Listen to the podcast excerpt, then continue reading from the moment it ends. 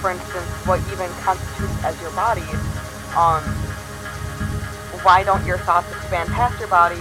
Um, what happens when part of your body is gone and you replace it with a robot? Are you less human? How do we categorize this? And she uses an example of a salamander for this. Um,